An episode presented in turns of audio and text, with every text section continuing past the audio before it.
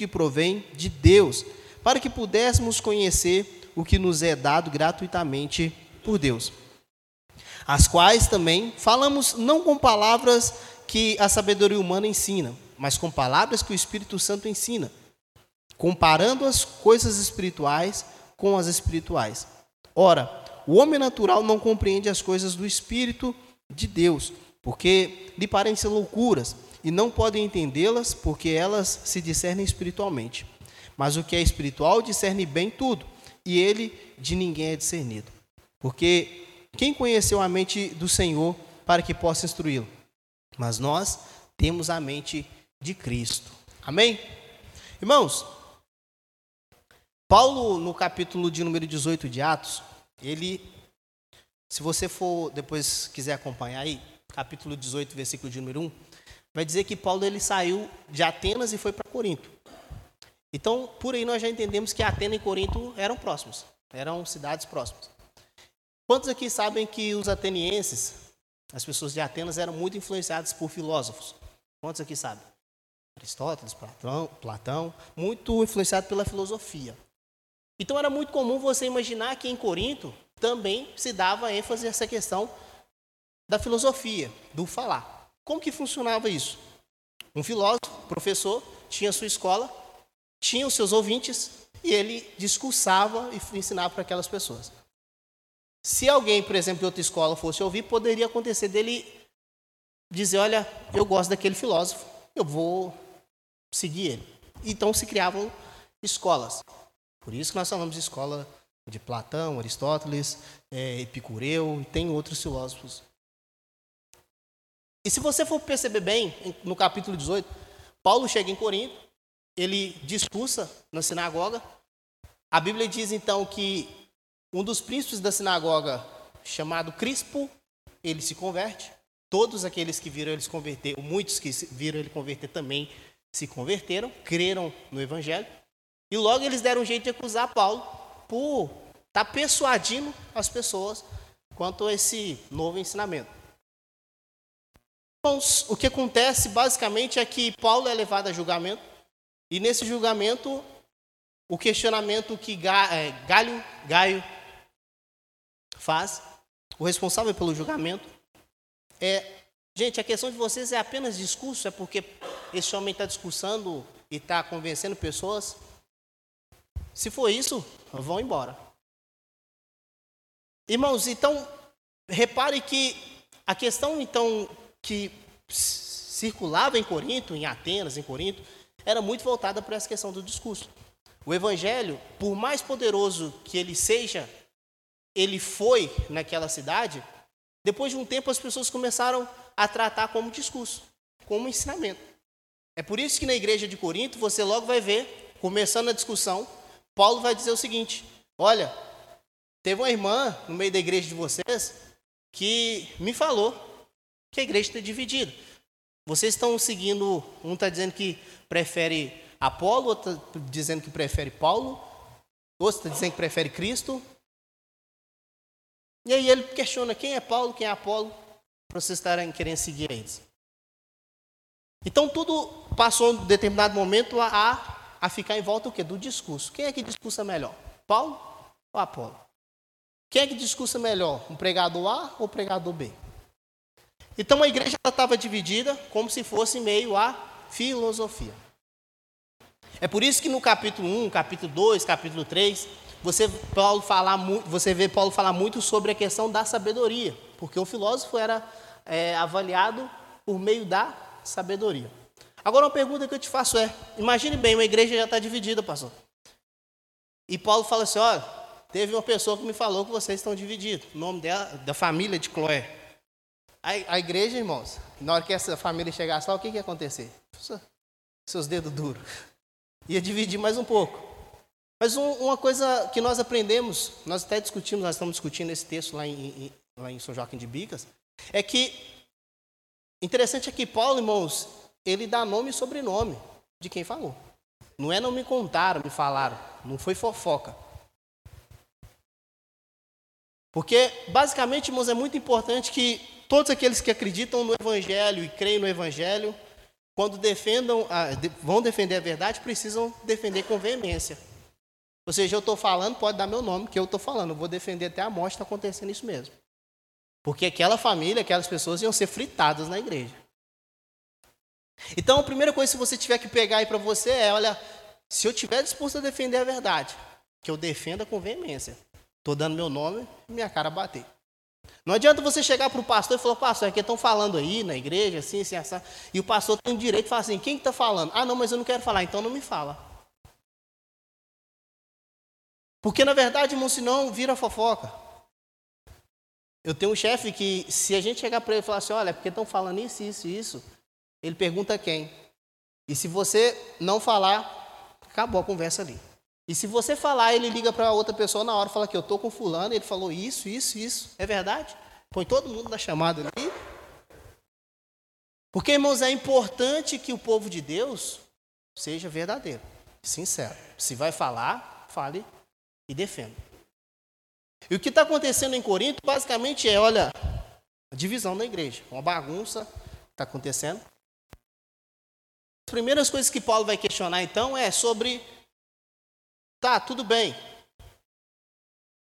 Por que vocês estão avaliando o homem quando ele vai pregar? Por que vocês estão dando ênfase ao homem sobre o ensino, sobre a sabedoria do homem? E aí no capítulo 2, versículo 1, você vai dizer, olha, porque eu quando fui ter com vocês, eu não fui com sublimidade de palavras ou de sabedoria. Por que vocês estão avaliando a sabedoria humana? Por que vocês estão avaliando a capacidade humana de, de dizer, de se expressar? Quando eu fui falar com vocês, eu não levei nenhum repertório para poder ensinar para vocês. E a gente percebe outra característica muito importante, irmãos, dessa igreja, é que ela estava vivendo um modelo híbrido. Ou seja, o evangelho só não era mais suficiente para aquelas pessoas. Tinha que ter o evangelho, mas ele tinha que estar envolto da sabedoria humana de método de ensino, de capacidade retórica. E Paulo esfrega a cara de um por um, dizendo: Olha, por que vocês estão avaliando um ou outro? Nós somos apenas servos de Deus, nós somos apenas membros do corpo. Quando eu fui pregar para vocês, eu não fui com sabedoria de palavra. Está vendo que tudo circula em torno da palavra, da sabedoria? E talvez você está se perguntando, e onde que nós vamos chegar com relação ao Espírito Santo aí? Nós vamos chegar. Porque o que Paulo vai explicar aqui, irmãos, é que o Evangelho ele não é baseado na sabedoria humana. Ele é baseado na sabedoria de Deus. E muitas pessoas, quando iriam, iam avaliar o Evangelho, um dizia, eu quero sinal. E o outro dizia, eu quero sabedoria. Quando não era oferecido sinal e nem sabedoria, era chamado o quê? Loucura. E as pessoas então diziam isso aí é loucura. E Paulo diz: a loucura para o mundo é a sabedoria de Deus. Está entendendo? Só que você que está entendendo isso agora, você está entendendo a influência do Espírito sobre sua vida? Talvez tenha uma coisa já queimando, dizendo para você: eu sou grato a Deus por essa loucura, porque foi ela que me salvou. Está vendo que não é sabedoria de palavra que nos leva a se alegrar no espírito, porque você sabe que tem um professor muito maior, muito melhor, muito mais poderoso para te ensinar do que a sabedoria humana. Ele fala verdades aos nossos corações, irmãos, que nós não, que eu não tenho capacidade de dizer. Ele te convence de coisas que eu não tenho capacidade de convencer. É por isso que Paulo está dizendo: olha, quando eu fui com vocês, eu não fui com palavras de sabedoria, não fui com estratégia, não fui com método, não fui com meu sermão pronto. Eu fui pregando a Cristo e esse crucificado. E a mensagem da cruz, irmãos, é loucura. Ele diz. Por que é loucura? Se eu sentar com alguém e começar a explicar para ele como que funciona a história da, da salvação, como que é o plano de Deus para a salvação da humanidade, é uma loucura. Deus, na sua eternidade, enviou seu filho para morrer por homens pecadores, pessoas ingratas, assassinos, ladrões. Aí o filho dele morreu, o filho dele ressuscitou, foi morar ao céu, foi morar no céu, e vai voltar para buscar a sua igreja. É loucura demais. Mas só que quando eu falo isso, alguma coisa já queima no seu peito e fala assim: é dessa loucura que eu sinto a minha liberdade. É dessa loucura que eu vejo a maior sabedoria de toda a história. Porque Paulo vai dizer, irmãos, olha aqui, versículo de número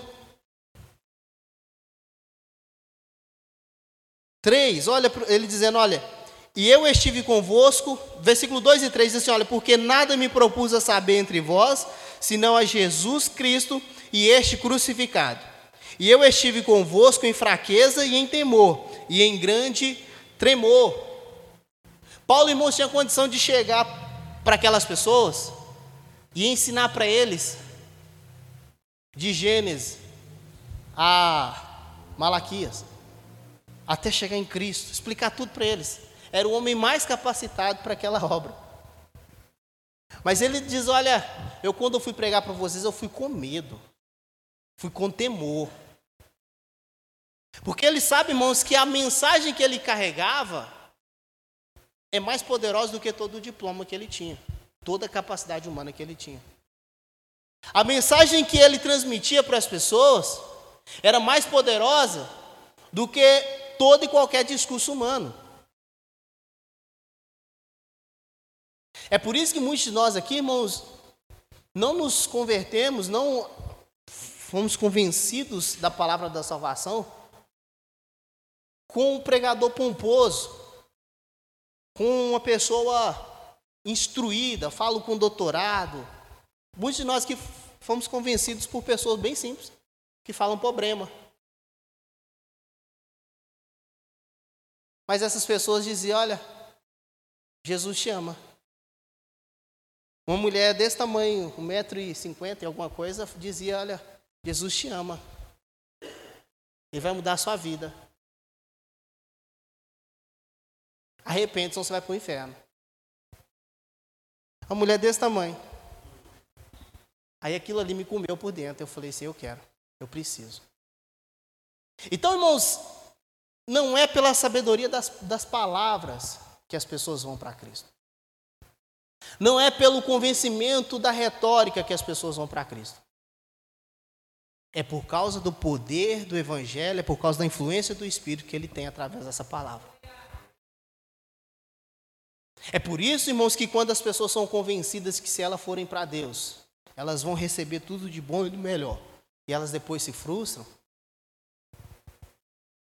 É por isso que essas pessoas, elas depois elas, elas percebem que elas têm uma decepção humana, elas ficam chateadas, porque não acontece, não aconteceu. Mas nós, irmãos, que fomos por causa da palavra da salvação, Vem decepção e vai decepção, e nós falamos assim: Jesus me segura, que a única coisa que eu tenho é o Senhor. É a única coisa. Vai problema e vem problema, e nós estamos dizendo para Jesus: Espírito Santo, me segura. Fala comigo. Esse, irmãos, é o poder do Evangelho. É de convencer o homem, irmãos, interiormente é de segurar o homem por dentro, é salvar ele aqui dentro. É de um lugar que o homem de Deus vai dizer assim: não, não, não retire de mim o teu espírito, é a única coisa que eu tenho. É de um lugar que o homem vai dizer: olha, eu considerei todas as coisas que eu tenho como esterco, como escárnio, como escória, por causa do Evangelho de Cristo estudo, faculdade, tempo, dinheiro, tudo isso aí vale de nada. Eu desconsiderei tudo isso por causa de uma palavra. É mais ou menos aquele homem em que ele é colecionador de pérolas e ele encontra uma e ele vende tudo. A Bíblia diz que ele vende tudo para poder ter só aquela. Porque tudo aquilo que ele tinha, ele falou assim: olha, isso tudo aqui não chega nem aos pés dessa, dessa pedra preciosa. É por isso, irmãos, que Paulo fala: olha, a sabedoria de Deus é loucura para os homens. Sabe uma verdade que eu vou te dizer? O novo convertido, o novo convertido, ele é mais sábio do que o mais sábio da terra, do que o homem sem Jesus. Porque ele compreendeu a sabedoria de Deus. É uma coisa, irmãos, que Paulo vai dizer que não foi revelado, ou os, os próprios príncipes da terra não, não entendeu, não aprendeu. Aí o seu Zé, aí o seu João, compreende essa mensagem e fala: olha, eu não troco isso aqui nem por um milhão. Tudo que eu tenho é Jesus. Porque o Evangelho, irmãos, ele tem poder para pegar o homem por dentro, para transformar. Acompanha comigo o que vai dizer que no 4, e a minha palavra e a minha pregação não consistirem em palavras persuasivas de sabedoria humana, mas em demonstração do Espírito e de poder. Irmão, você sabe que isso é poderoso? Porque Paulo está dizendo: olha, eu não me preocupei em convencer ninguém do Evangelho. A minha pregação consistiu na. Em, ele diz aqui, olha, na demonstração do Espírito e de poder. Obviamente, Deus usava Paulo para poder curar, manifestar maravilhas. Mas você quer ver uma coisa poderosa, irmãos, acontecer? É quando a mensagem ela é pregada. E não há muita insistência para ninguém confessar Jesus como Salvador. As pessoas vão espontaneamente porque alguém gritou dentro dela dizendo: Vem para Cristo. Eu contei para os irmãos, já contei aqui várias vezes, certa vez me falaram: Olha, pode pregar. Aí você me entrega às 9 horas. Isso era 8h50 da noite. Eu falei, eu tenho 10 minutos. E eu li João 10, eh, João não, Lucas 10. Aquela parte em que Jesus fala sobre o nome no livro da vida.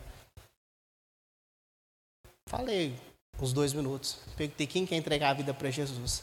Saiu uns desesperados do fundo correndo. Porque, irmãos, não é eu que convenço o homem de seus pecados. É o Espírito Santo que tem esse poder para poder falar o coração do homem. Talvez o Espírito não falou naquela hora que eu estava pregando, mas já estava falando há algum tempo. E aí, aquela era a oportunidade certa, era o momento certo. É por isso, irmãos, que vou dizer para vocês: quando vocês forem fazer qualquer coisa para a obra de Deus, que seja pregar, ministrar, orar, em algum evento público, vai, mas vai, irmãos, com temor e tremor, mas vai confiando no Espírito, porque Ele, Ele faz a obra. Deus, irmãos, Ele tem poder para poder convencer o homem até em velório, até em casamento. Deus, Ele não, já disse, olha, certo pregador disse, Deus, Ele não está procurando os melhores métodos. Ele está procurando homens que, que queiram ser usados por Ele. Então, Paulo, irmãos, não vai com treinamento de PNL para poder destravar as pessoas ali. Ele vai. A mensagem de Paulo era Cristo e esse crucificado. A mensagem de Paulo era: olha, vocês, por causa de vocês, o Filho de Deus foi crucificado. Por causa de vocês, o Filho de Deus morreu. Por causa de vocês, o Filho de Deus, ele padeceu todos esses, esses males na terra mas ele ressuscitou. Ele vive. E isso, irmãos, loucura para aqueles que estavam ali analisando. Mas para aqueles que ouviram, creram, fala assim, essa é a sabedoria de Deus.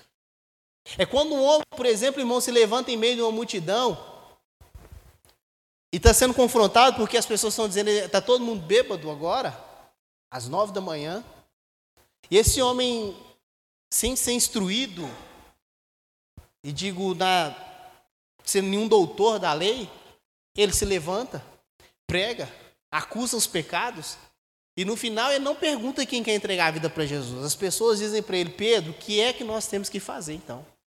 Ele diz: arrependa seus pecados e sejam batizados em nome de Jesus. O Evangelho, irmãos, tem um poder para nos pegar por dentro. E talvez você está pensando, ah, não, mas o Evangelho é só para quem não conheceu Jesus ainda. O Evangelho é para nós também, porque nos transforma dia a dia. Talvez você está mais para lá do que para cá e o Espírito Santo está aí agora, irmãos, fazendo massagem cardíaca em você, falando assim: ressuscita. E talvez seja essa noite em que você vai se levantar e vai falar assim: olha, eu vou tomar uma posição diante de Deus. E não é eu que vou te convencer disso. Eu não vou mandar você me ir na frente. Se tivesse alguém, algum visitante que eu ia perguntar se alguém queria entregar a vida para Jesus hoje. Mas como não tem, irmãos, eu só posso dizer para você, olha, diga sim para o Espírito. O melhor professor que você pode ter, irmãos, é o Espírito Santo. Eu só vou te dizer, irmãos, das, das, das maravilhas, das misericórdias de Deus, e Ele é quem vai te convencer. Então acompanhe comigo. Ainda aqui no versículo de número 5. Ele diz: Olha, para que a vossa fé não se apoiasse em sabedoria dos homens, mas no poder de Deus. Versículo 6: Todavia, falamos sabedoria entre os perfeitos. E aí, algumas traduções vai dizer entre os, os experimentados, os maduros. Não, porém, sabedoria deste mundo, nem dos príncipes deste mundo, que se aniquilam. Ou seja, Paulo está dizendo: olha, eu estou falando da sabedoria de Deus para as pessoas experientes, pessoas perfeitas, pessoas experimentadas, pessoas sábias.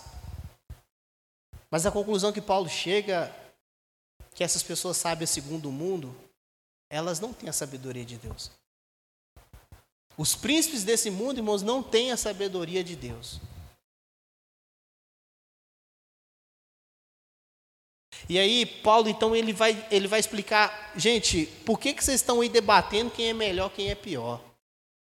Em outro texto, ele vai dizer: eu e Apolo, nós somos como o vaso de barro. Deixa eu te perguntar uma coisa. Quando você bebe água, coloca água no copo bebe. Você bebe o copo? Não, você bebe água. Quando você pega água da torneira, do filtro, você bebe a água. Você bebe, toma o conteúdo. O que Paulo está dizendo basicamente é: pare de ficar olhando para o recipiente. Admire e abrace o conteúdo. Não estou dizendo que você deve desprezar e desonrar o recipiente, mas que você deve sim admirar e, e guardar no seu coração o conteúdo.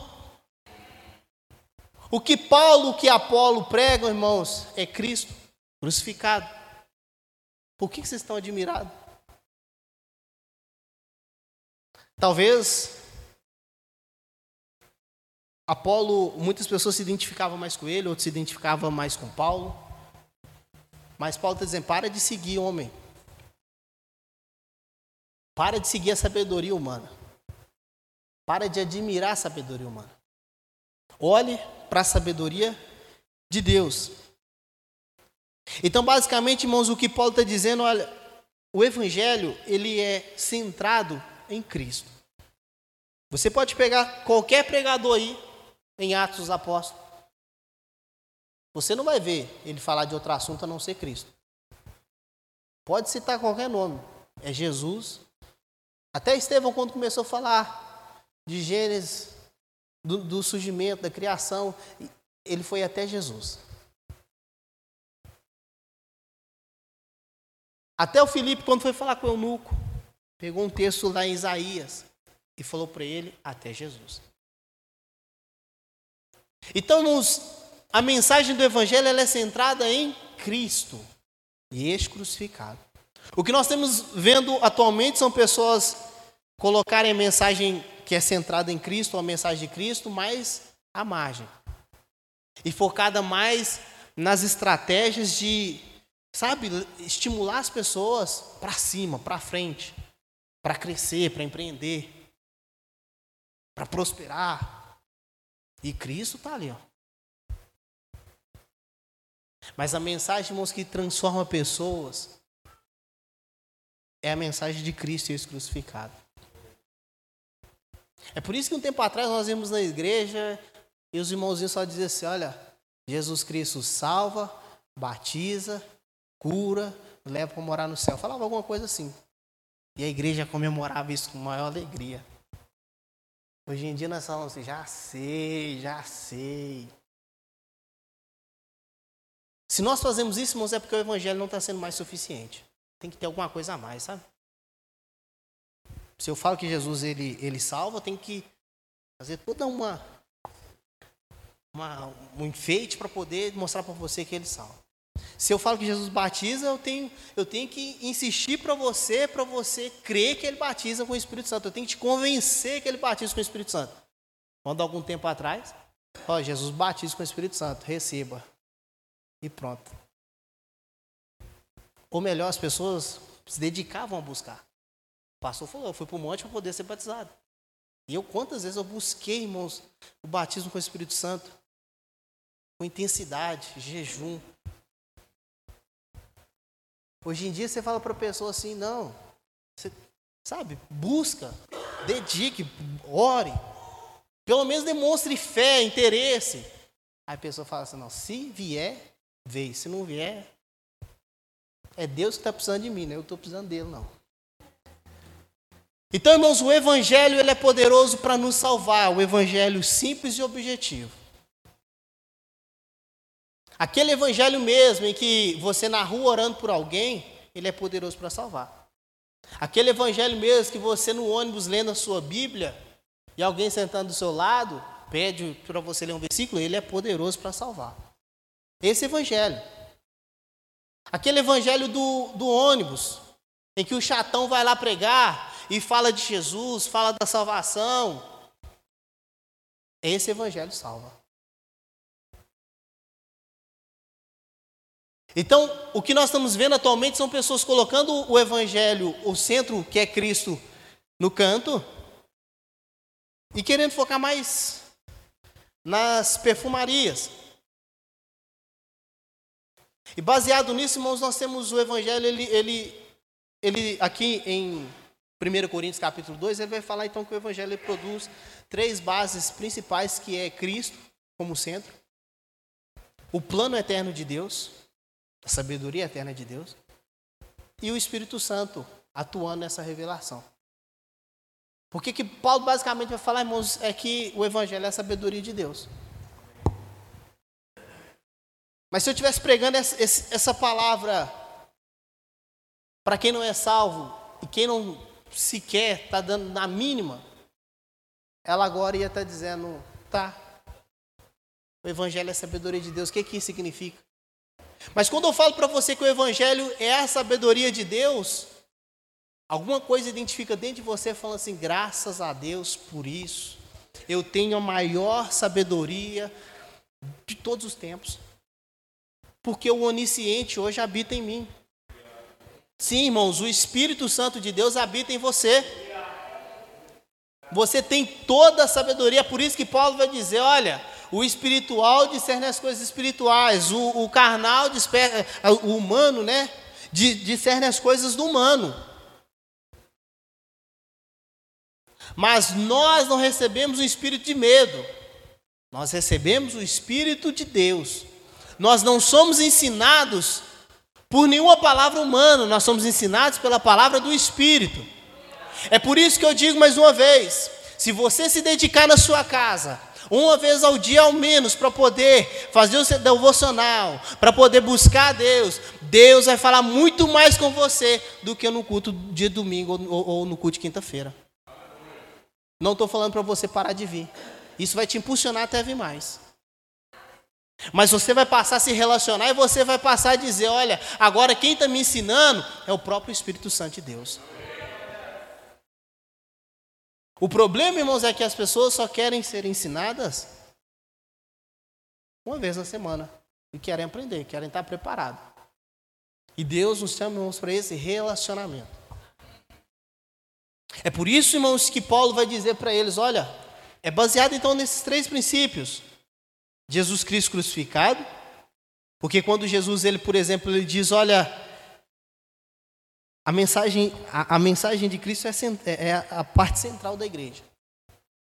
Porque quando Pedro está conversando com Jesus, os discípulos estão conversando com Jesus e, e, Jesus diz: Olha, quem dizem que eu sou? Quem dizem ser o filho do homem? Aí uns dizem ser João Batista, outros dizem ser Elias. E vocês, quem dizem que eu sou? Pedro diz: Tu és o Cristo, o Filho de Deus. E o que que Jesus diz? Quem te revelou isso? O Pai. Então, essa mensagem, irmãos, do Cristo como fundamento da igreja, ela é a parte central, porque ele diz: sobre esta pedra edificarei a minha igreja. Esta é a pedra, irmãos, é Cristo. A nossa igreja não pode fugir disso.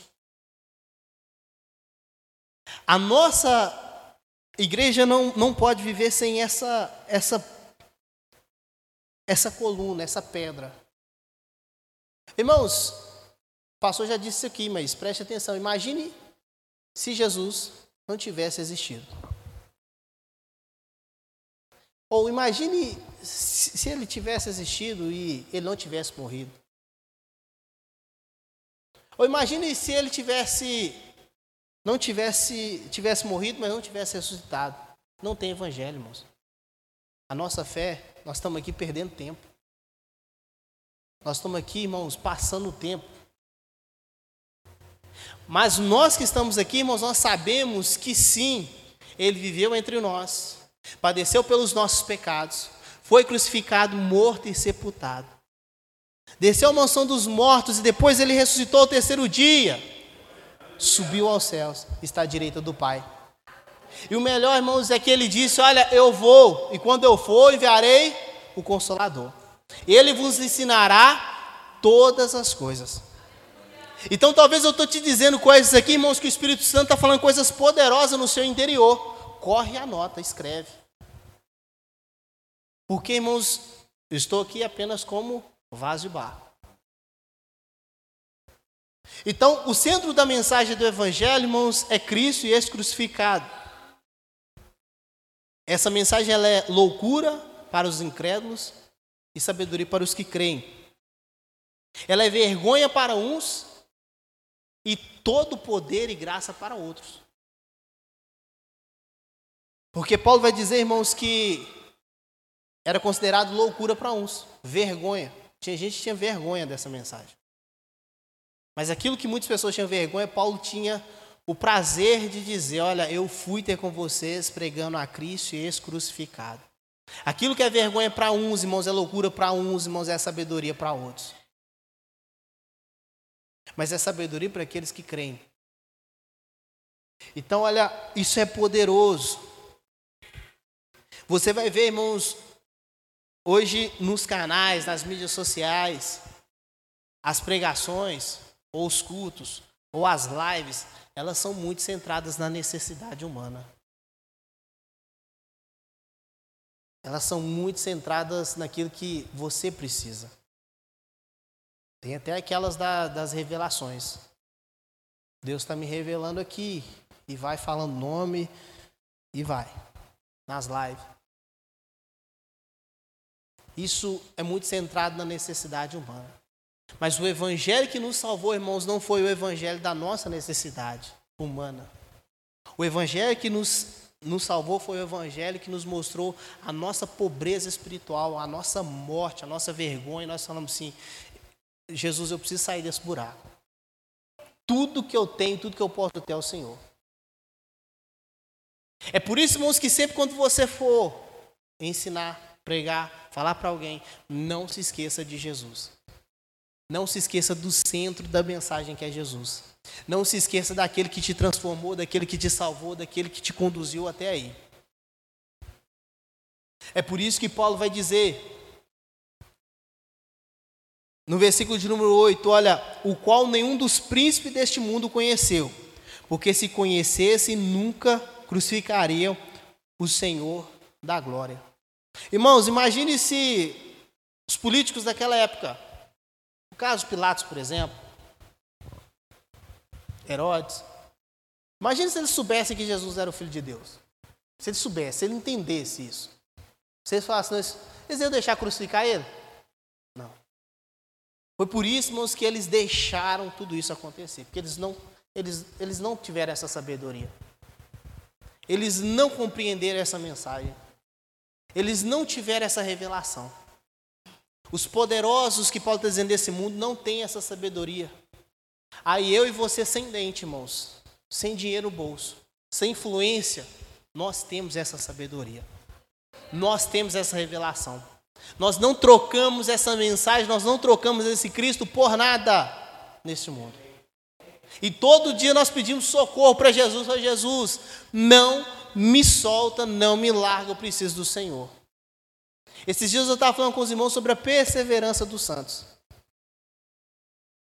E eu falei para os irmãos, perseverança dos santos, na verdade, é a perseverança de Deus com nós. Porque a gente vai lá, pisa na bola, ele persevera com a gente. A gente vai lá, erra de novo, ele vai lá e, e, e, e insiste com a gente. Ele tem insistido conosco todos esses dias para nós não sairmos da presença dele.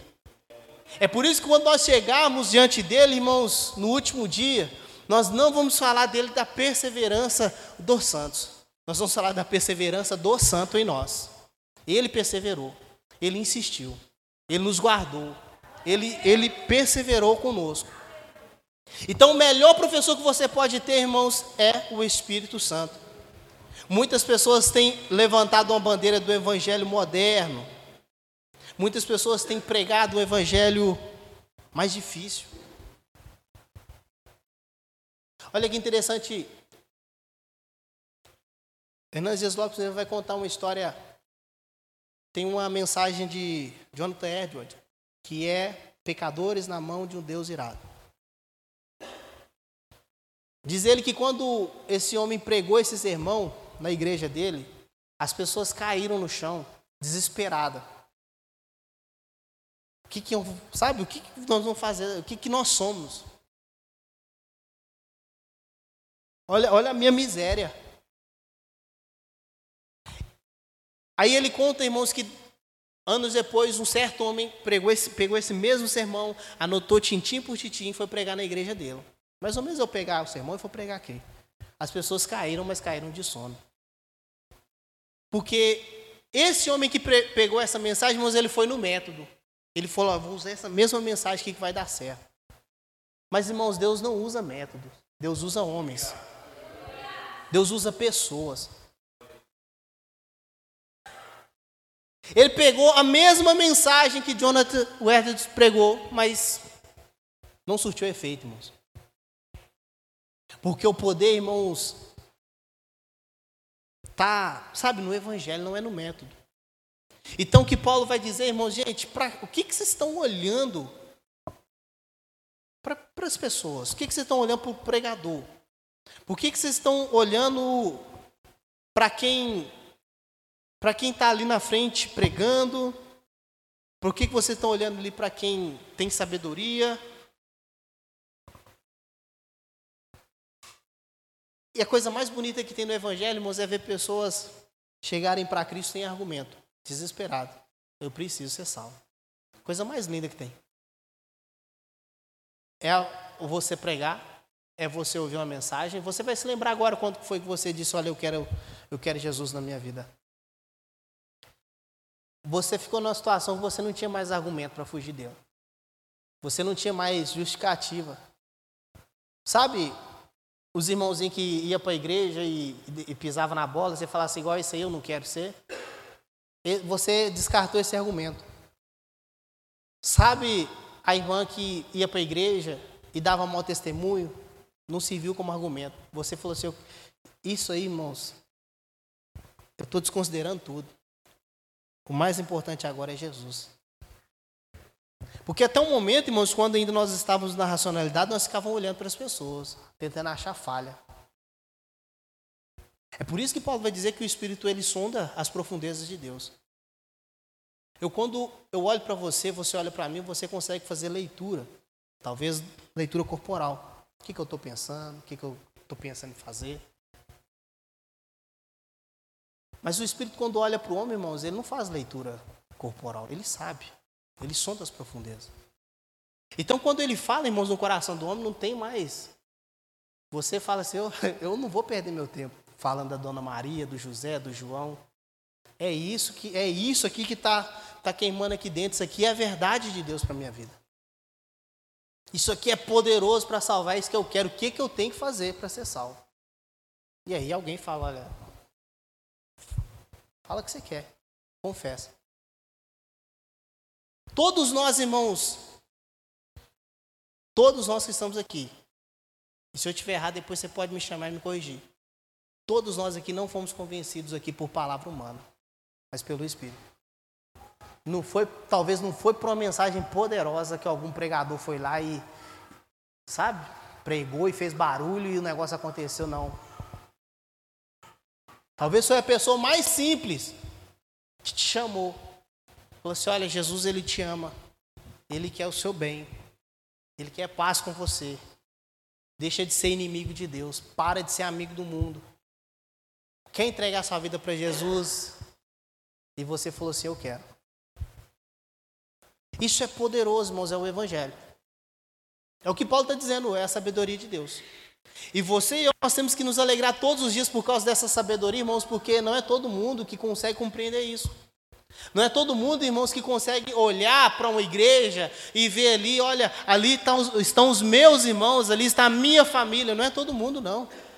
Tem pessoas que olham para a igreja e falam assim: olha, um bando de besta. Está dando dinheiro para o pastor.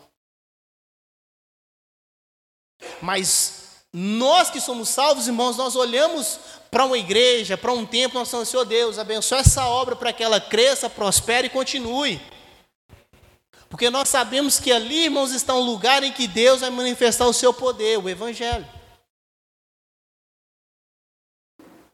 Então, o Evangelho, irmãos, é a sabedoria de Deus. É o que Paulo vai dizer, resumidamente. O Evangelho é a sabedoria de Deus.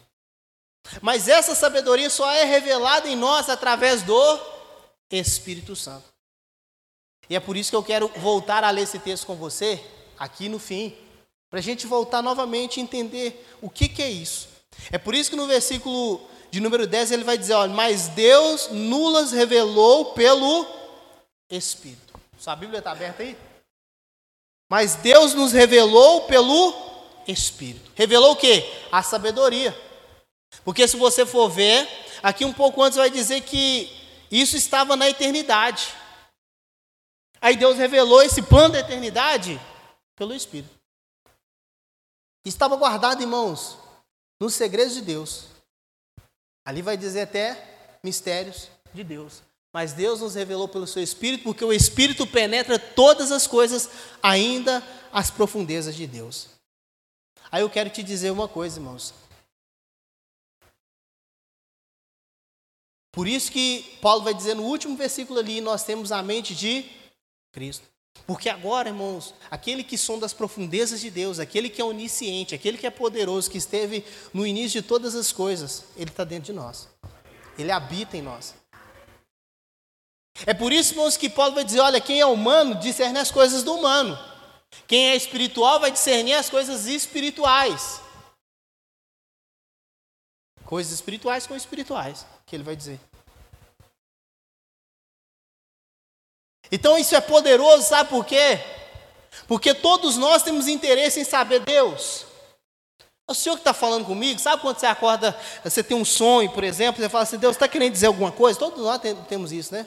Ou então passa um passarinho na minha frente, Deus, você está querendo dizer alguma coisa? Aí Paulo vai dizer, preste atenção, o onisciente agora habita em você. A sabedoria de Deus agora está em você. Você agora precisa só desenvolver isso, esse relacionamento, para que você tenha discernimento das coisas espirituais. Para que na hora que Deus ele te falar uma coisa, você não fique, oh Deus, confirma, confirma, confirma. Mas você diga, sim, Deus, farei a tua vontade. Porque na hora o seu espírito vai dizer assim: olha, tá, discerniu. Deus falou, falou. Você imagine bem, irmãos, Ágabo, ali no, em Atos dos Apóstolos, amarra Paulo com a cinta, amarra os pés.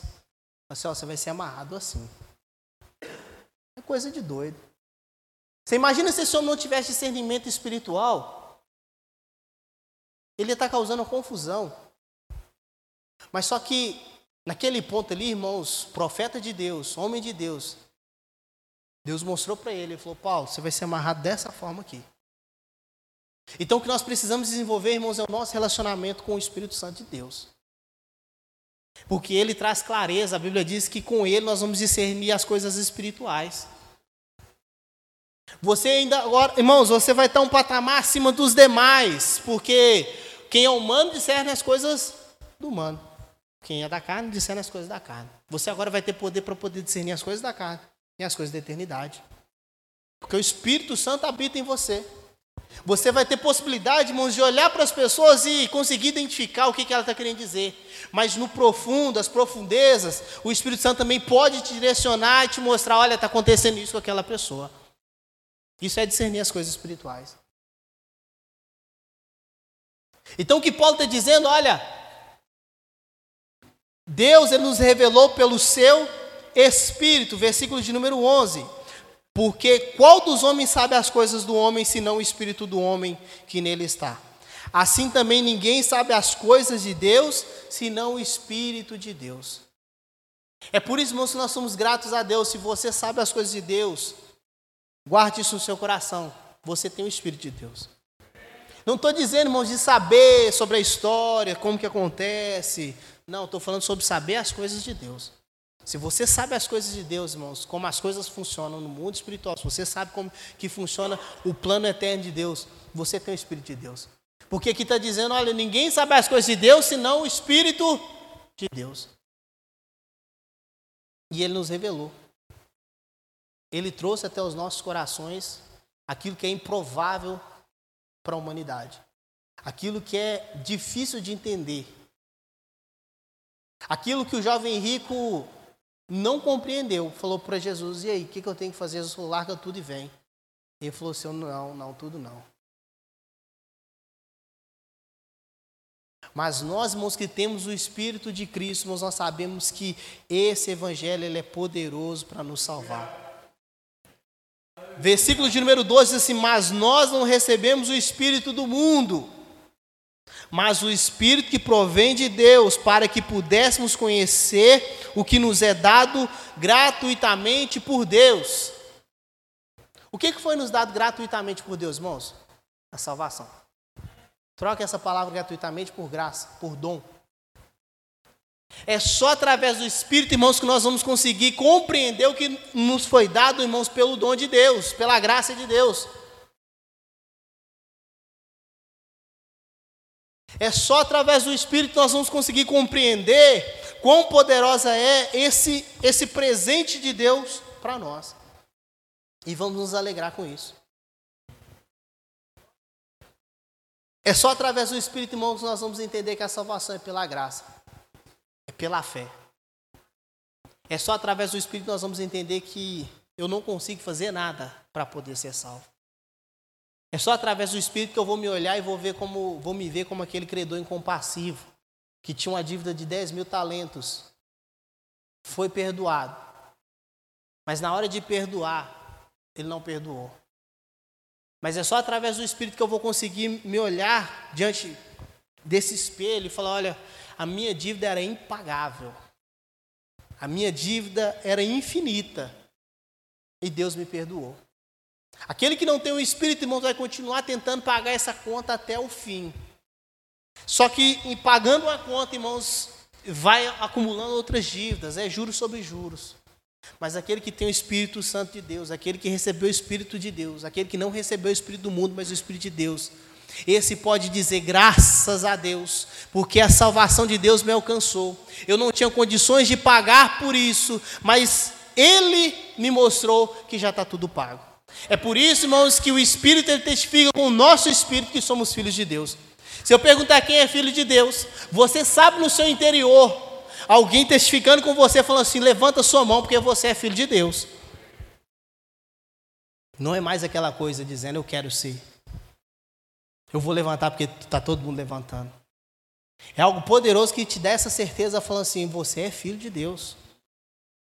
Nem ouse dizer que não é, você é filho de Deus. Isso é poderoso, irmãos, porque nós sabemos que nós temos um paracleto, nós sabemos que nós temos um professor que habita dentro de nós, que ele é poderoso para nos ensinar. Podemos trazer o melhor professor, o melhor teólogo, a melhor pessoa para poder te ensinar as coisas do, da história do cristianismo. Você vai aprender muitas coisas. Mas eu posso trazer aqui o seu Zé para dar o testemunho de vida dele. E talvez isso seja o suficiente para você falar assim: Jesus é maravilhoso. Eu quero esse Jesus para a minha vida. Isso é o suficiente. É o Espírito Santo ele revelando em nossos corações o poder do Evangelho. É por isso, irmãos, que eu louvo a Deus por aquelas pessoas que são insistentes. Eu acho que a gente tem que insistir mesmo em chamar as pessoas. Vamos lá na igreja, vamos. Tem que insistir. Mas a gente precisa ter uma certeza, irmãos, quem faz a obra é o Espírito Santo de Deus. Não quer dizer que eu não tenho que fazer nada, irmãos. É por isso mesmo que eu tenho que fazer e deixar ele, ele fluir. É confiar na palavra dele e saber que Deus, quando ele lança a semente, ele vai colher o resultado dessa semente. É saber que a palavra de Deus ela não volta vazia. É por isso que eu estou tranquilo no meu coração, irmão, sabendo que o que eu estou pregando hoje não volta vazio. Eu quero sair daqui, irmãos, grato no meu coração, falando, Deus, que o Senhor possa fluir no coração de cada um essa palavra e trazer resultado. Porque Paulo mesmo disse: um é quem planta, outro é quem rega, mas Deus é quem dá o crescimento. Esse evangelho é poderoso, irmãos. Porque eu não confio mais nas minhas forças. Eu, eu, eu vou, como Paulo disse, eu vou com tremor e temor, confiando na sabedoria de Deus que foi me confiada. Isso é poderoso. Vamos finalizando aqui. Paulo dizendo no versículo de número 13, diz assim: Olha, as quais também falamos não com palavras de sabedoria humana. Está vendo? Mais uma vez ele chama atenção. Não estou falando com palavras de sabedoria humana ou ensinada, né? Palavras que a sabedoria humana ensina, mas com palavras que o Espírito Santo ensina. Quantos aqui creem que o Espírito Santo ensina? Jesus disse, irmãos: Eu vou, ele virá e ele vai, vai vos guiar. Ele vai ensinar vocês todas essas coisas. Ele ensina, ele fala. E volta a enfatizar mais uma vez: se relacione com Ele. O que está nos faltando, irmãos, é relacionamento com Deus. Para melhorar, para voar. Sabe, é tirar, irmãos, tempo mesmo. E deixar Deus falar o nosso coração, nos ensinar uma palavra a cada dia. Não é simplesmente na hora que eu falar assim, Deus fala comigo, eu abrir uma, Bíblia, uma palavra e ler e falar, Deus falou comigo. Não. É Ele falar a palavra dele, a vontade dele. Porque, irmãos, nós muitas das vezes, quando vamos ler a Bíblia, nós procuramos apenas palavras que nos agradam. Mas e se Deus te dá uma palavra que agrada a Ele? Que fala sobre mudança, fala sobre o ensinamento da igreja, fala sobre postura na igreja, sei lá, qualquer coisa. Que talvez não tenha nada a ver com o seu dia ali. Serve também para você guardar essa palavra, porque o Espírito Santo ele nos ensina. Quantas vezes, irmãos, eu peguei assuntos mais aleatórios para poder estudar? Estudava, estudava, estudava. Falei, isso aqui dificilmente eu vou usar isso aqui. Passava duas semanas, me aparecia um doido me perguntando sobre o mesmo assunto. E Deus me dava a condição de poder ensinar. Então nós precisamos estar atento a isso, não é somente para aquela hora e para aquele momento. Paulo estava reclamando contra essa igreja por causa de uma coisa chamada pragmatismo. Aquela igreja queria resultado rápido. Queria demonstrar rápido as coisas, queria mostrar um mostrar mais que o outro, um comer primeiro que o outro, um falar mais língua do que o outro, um ter mais dom do que o outro. Chama-se pragmatismo. Então, muitas das vezes Deus vai falar com você coisas que não vai ser usado na hora. Ele vai te dar ferramenta, você guarda ela, na hora certa você vai usar. Você só precisa, irmãos, confiar. Uma coisa é certa, confiar. Falar, Deus, faz sua vontade. E talvez está passando na sua mente agora as inúmeras vezes que Deus ele te usou para poder falar com pessoas, ou as inúmeras vezes que alguém falou para você, falou assim, olha, Deus falou comigo através da sua vida. Isso é maravilhoso. Não foi você que falou comigo, foi Deus que falou comigo através da sua vida. Aí eu falo assim, obrigado, meu Deus, pelo, pelo menos, sabe, eu tô, tô sendo útil ainda para o Senhor. A maior graça que nós podemos ter, irmãos, a maior alegria que nós, obreiros do Senhor, podemos ter, é saber que ainda nós estamos sendo úteis para Deus. É saber que alguém, por mais que não falou na hora, mas falou depois, olha, fulano falou isso. Isso é bom demais. Sinal que a mensagem foi pregada, irmãos, Deus ele me usou para aquilo ali. Então não se cale, vai lá e faça. Os irmãos da, da obra social, faz. A Bíblia diz em 1 Coríntios, ainda no capítulo 15, que todo o trabalho que a gente está fazendo, irmãos, não será em vão. Não será em vão. Então planta. Planta confiando, irmãos. Não é assim que o salmista diz? Aquele que lança a boa semente, depois ele vai voltar com os molhos. Nós precisamos, irmãos, fazer, mas fazer confiando que esse evangelho é poderoso. Seja no fazer, seja no falar, mas que seja tudo pelo Espírito de Deus. Versículo de número 15 diz assim: Olha, mas o que é espiritual discerne bem tudo, e ele de ninguém é discernido, porque quem conheceu a mente do Senhor para que possa instruí-lo? Mas nós temos a mente de Cristo, isso é maravilhoso. Ter a mente de Cristo, irmãos, é ter o Espírito Santo de Deus. Porque Jesus disse que o Espírito Santo falaria de quem? Dele mesmo. De Cristo. Então o Espírito Santo, irmãos, ele vai nos ensinando todos os dias a como ser mais parecido com Cristo. Basta você se dedicar nesse relacionamento. O objetivo dele, irmãos, é nos fazer melhorar para que nós possamos tomar a estatura de varão perfeito. É ter a mente de Cristo. É saber que o onisciente hoje habita em nós. O poderoso habita em nós, irmãos.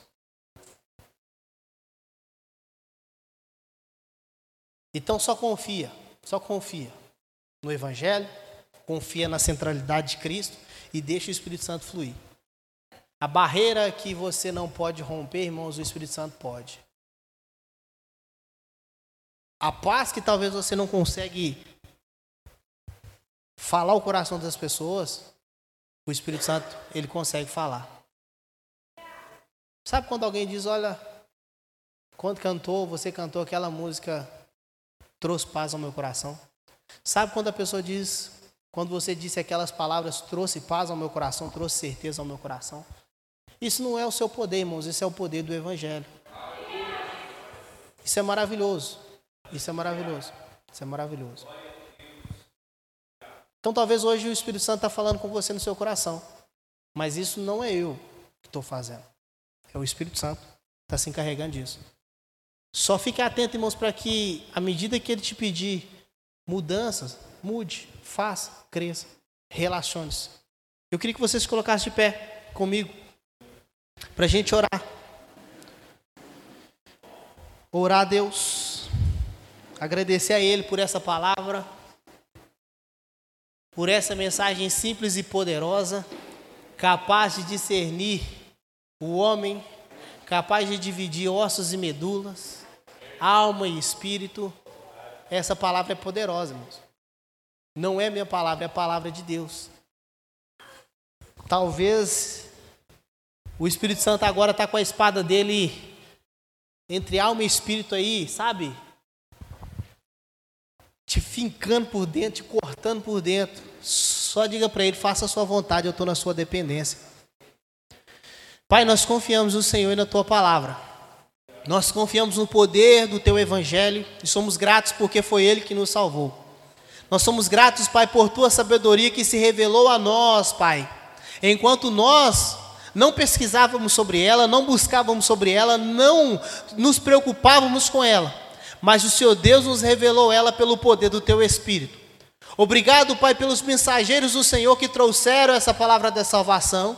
E através dela nós somos convencidos, Pai, da nossa pobreza, Pai, e da nossa necessidade do Senhor. Obrigado, Pai, porque alguém anunciou a nós as boas novas e nós descobrimos que em Cristo nós podemos ter nova vida, nova história e ter um novo Deus. Obrigado, Pai, porque esse Evangelho é poderoso Enquanto muitos dizem não para essa sabedoria, muitos descartam essa sabedoria da eternidade, Pai, nós dizemos: ela é tudo que nós temos, é tudo que nós podemos, é tudo que nós queremos. Peço ao Senhor Deus que o Senhor Deus nos fortaleça nessa noite, para que nós consigamos, Pai, prosseguir anunciando essa palavra simples e poderosa poderosa para curar, para salvar, para transformar, Deus. Pai, que o Senhor Deus possa continuar, Deus, a nos usar como obreiros do Senhor, porque o Senhor mesmo disse: a seara é grande, os ceifeiros são poucos. Pai, mas nós que estamos aqui dizemos ao Senhor: nos leve, Pai, para essa seara e faça em nós a tua vontade. Seja o Senhor Deus bendito através das nossas vidas, Pai, porque, como Paulo diz, nós somos vasos de barro nas mãos do Senhor. Obrigado, Pai, por essa noite. em nome de Jesus. Amém e amém.